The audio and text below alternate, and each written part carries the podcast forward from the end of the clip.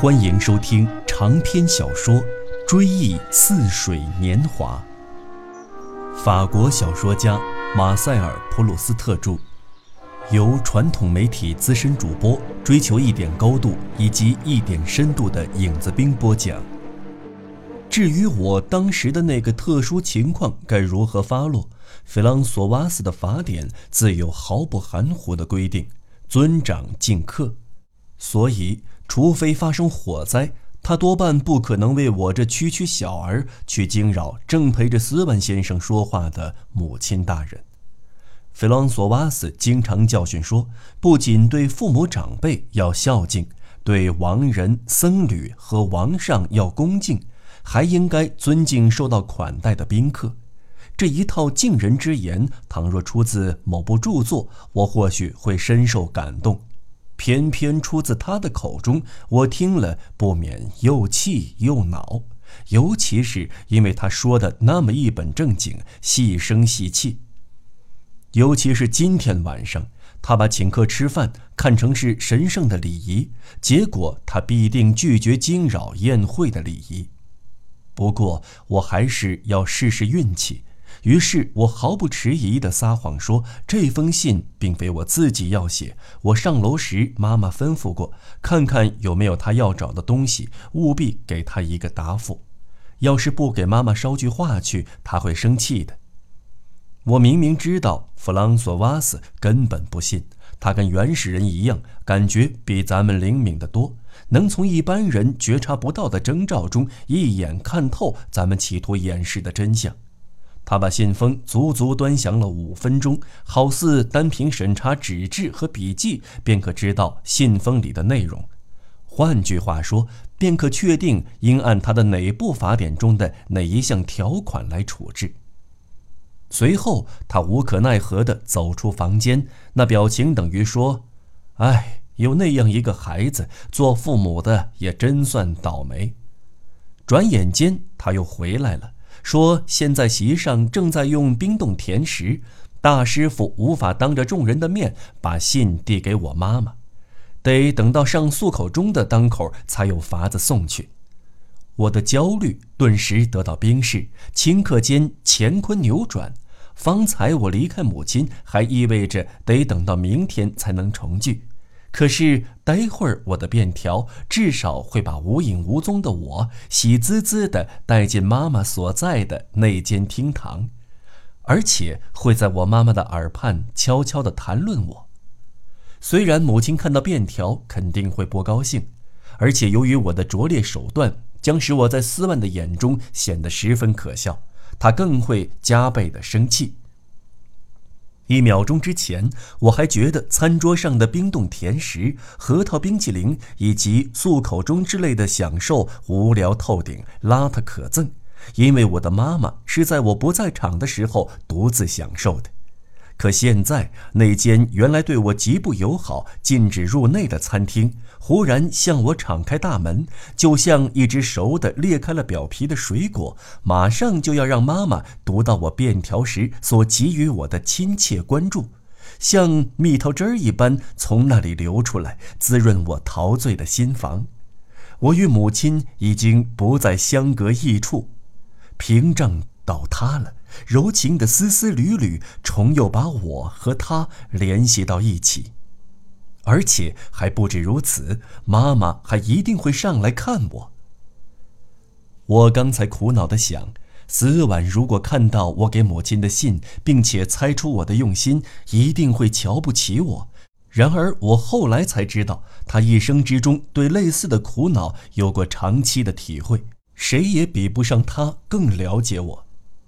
自己所爱的人在自己不在场或者不能去的地方消受快乐，对他来说是一件烦恼苦闷的事，是爱情教他尝到的滋味那样的烦恼苦闷，从某种意义上来说，本来就注定属于爱情，而且一旦落入爱情之手，它就变得具有专门的含义。但是他钻进像我这样生活中还没有出现过爱情的人的心中，他实际上是对爱情的期待。他漫无目的的、自由自在的游动着，并无一定的钟情对象，只为某一天出现的某种感情效劳。这种感情有时是对父母的依恋，有时是对同伴的友谊。菲朗索瓦斯回来告诉我说，我的信即将交给母亲。那时我感到无比的喜悦。我在感情见习期所领受到的这种喜悦，斯万也早就体会过。这其实不过是哪位好心的朋友，或者我们心爱的女子的哪位亲戚，让我们空欢喜一场罢了。比如说，我们来到哪家公馆或者哪家剧院，知道我们的心上人也来这里参加舞会或者观看首场演出。这时，有位朋友先是发现我们在门外踟蹰，几近绝望地等待着同心上人接近的机会。那位朋友认出我们是谁，热心地过来招呼，问我们来这里有何贵干。我们就胡乱编套谎话，声称有要紧事必须告诉他的某位女亲戚或者某位女朋友。他连忙请我们放心，说这事儿再好办不过。他把我们领进门厅，答应五分钟之内一定送他下楼。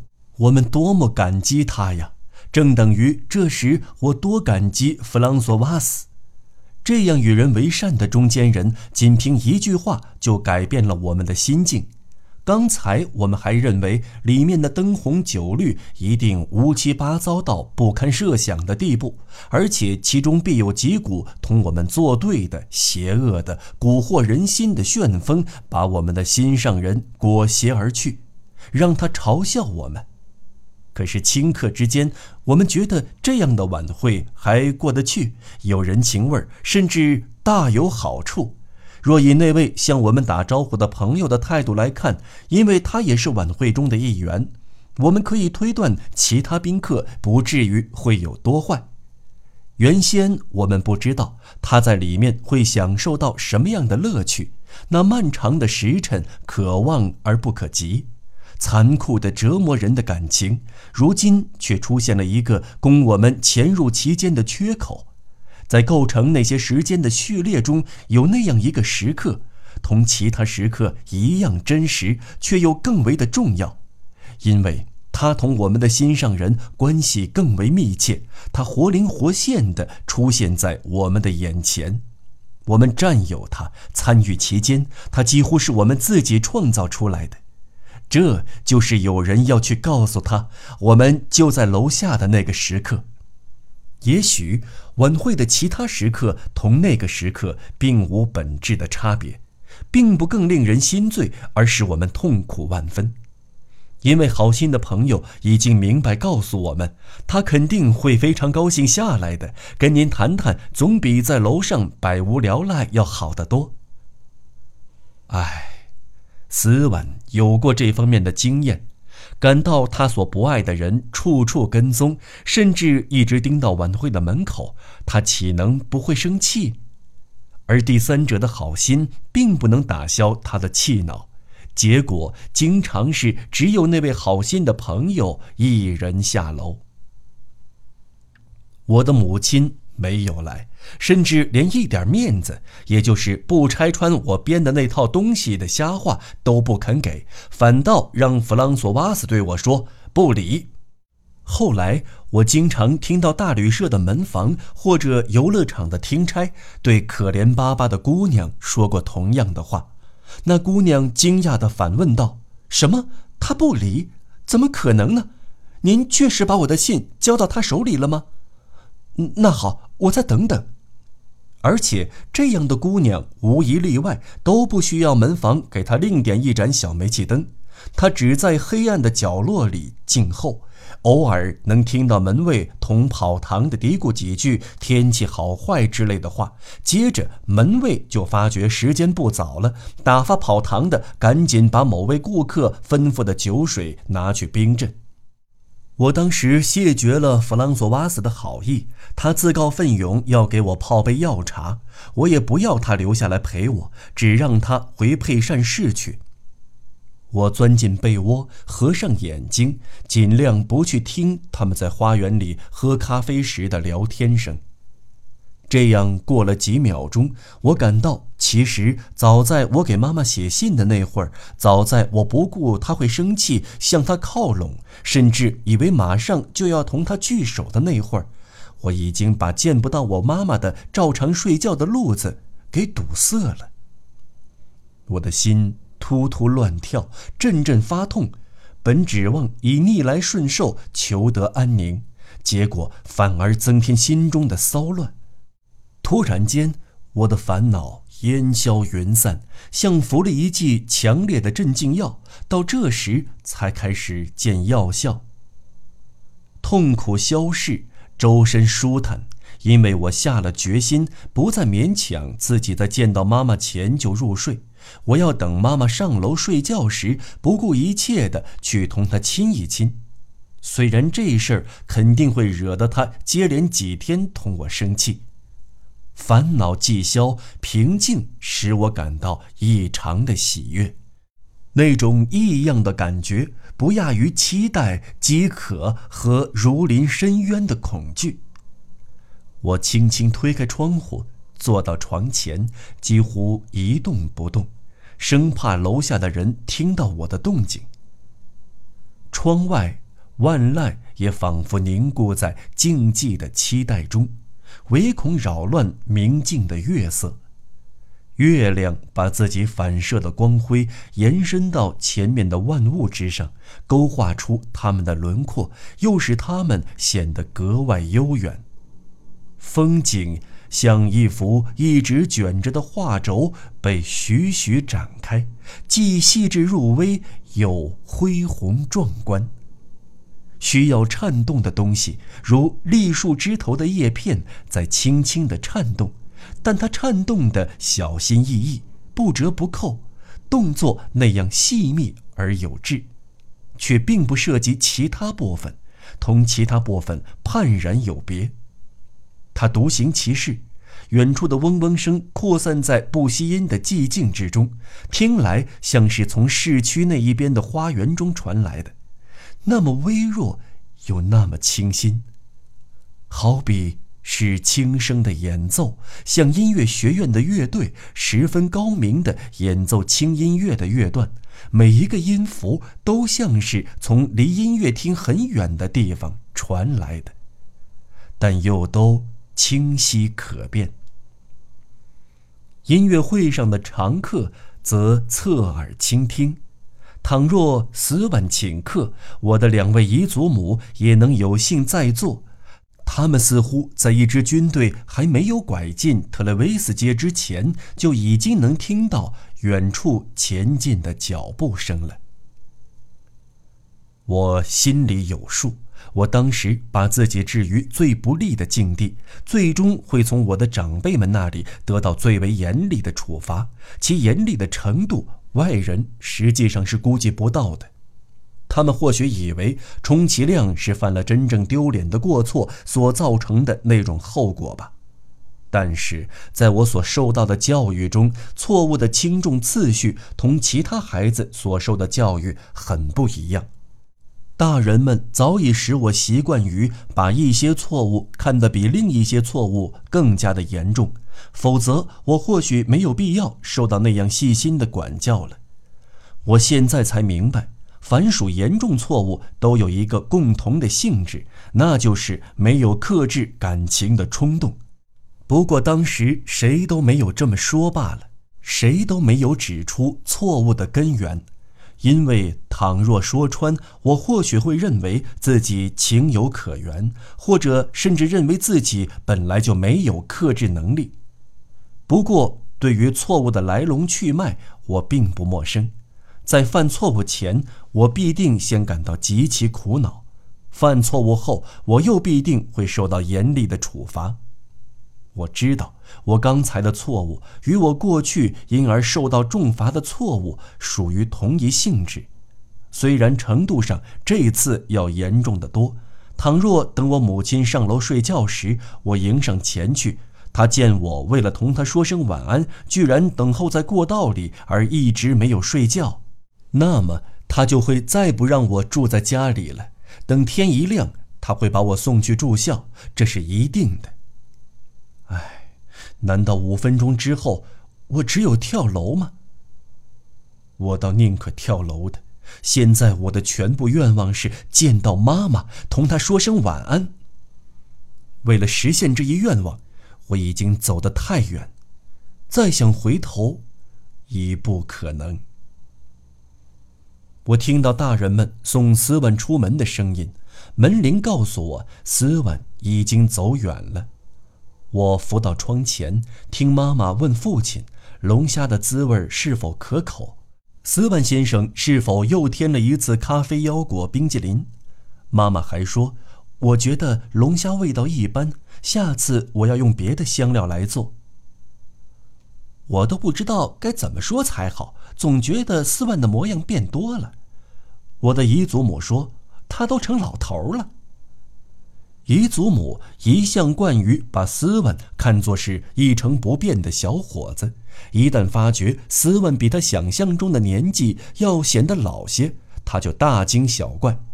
而其他人则开始议论说，斯文的这种老相不正常，太过分，有失面子，只有单身汉才这么老气横秋呢。对于那些单身汉来说，不是觉得大白天得过且过没什么盼头，就是觉得大白天长得要命，因为他们心目中白天是空洞的永昼，没完没了的终点自天亮之后就开始增多，他们却没有子女来共同分享这些时间。我相信他那位爱卖俏的妻子够他操心的，在贡布雷。谁不知道他跟一位夏吕斯先生同居呀？传得满城风雨。我的母亲倒发觉斯万先生近来脸色开朗多了，他一不顺心就跟他父亲当年一样揉眼睛摸脑袋，不过他近来这种动作少多了。照我看，他其实已经不爱他的妻子了。那是自然的，他已经不爱他了。外祖父说。我收到过他的一封信，这是很久以前的事儿了。信上说到了这件事儿，我尽量不把它当真。不过他在信里倒把自己的感情表白得很清楚，至少说明他对妻子的爱情已经淡漠下来。哎，你们俩呀，你们俩怎么不谢谢他送来的阿斯蒂麝香葡萄酒呢？外祖父转身问他的两位小姨子。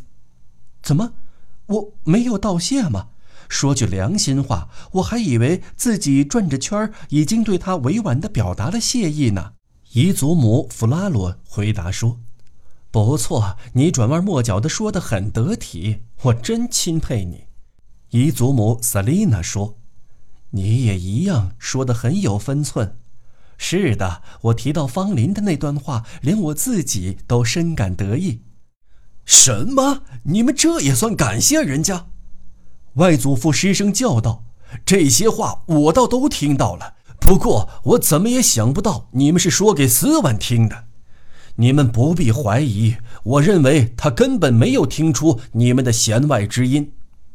看你说的，斯万可不是笨人，我肯定他领会到了。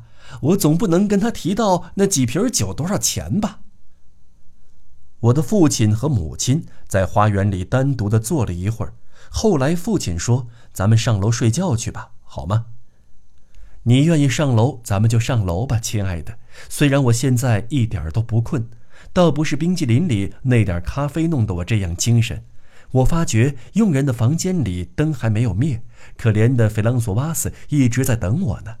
我要去请他帮我解开紧身上衣后面的搭扣。你先去更衣吧。母亲打开了安着铁花条的门，走进正对着楼梯的门厅。我很快就听到她上楼关窗的声音。我蹑手蹑脚地走进过道，心砰砰乱跳，激动得几乎寸步难移。不过这至少不是难过的心跳，而是提心吊胆，是过分兴奋。我看到楼梯井下烛光摇曳，那是我母亲秉烛上楼。接着我看到了妈妈。我扑上前去，他先是一愣，不知道是怎么一回事随后他显出怒容，一声不吭。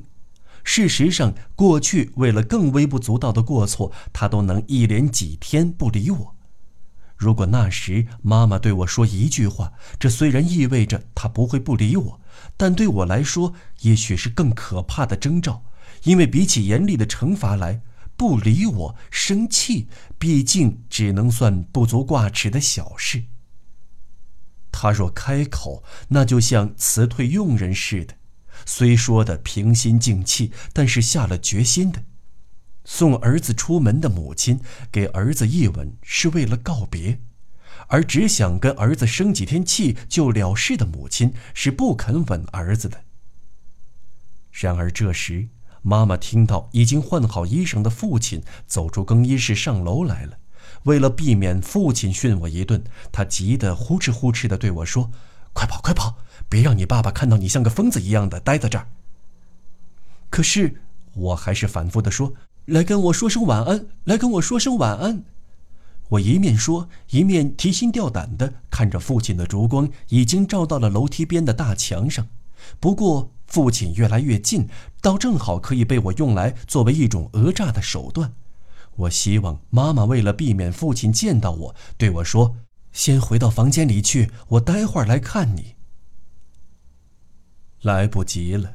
父亲这时已经出现在我们的跟前，我不觉念念有词地说了句谁也没有听到的话：“完了。”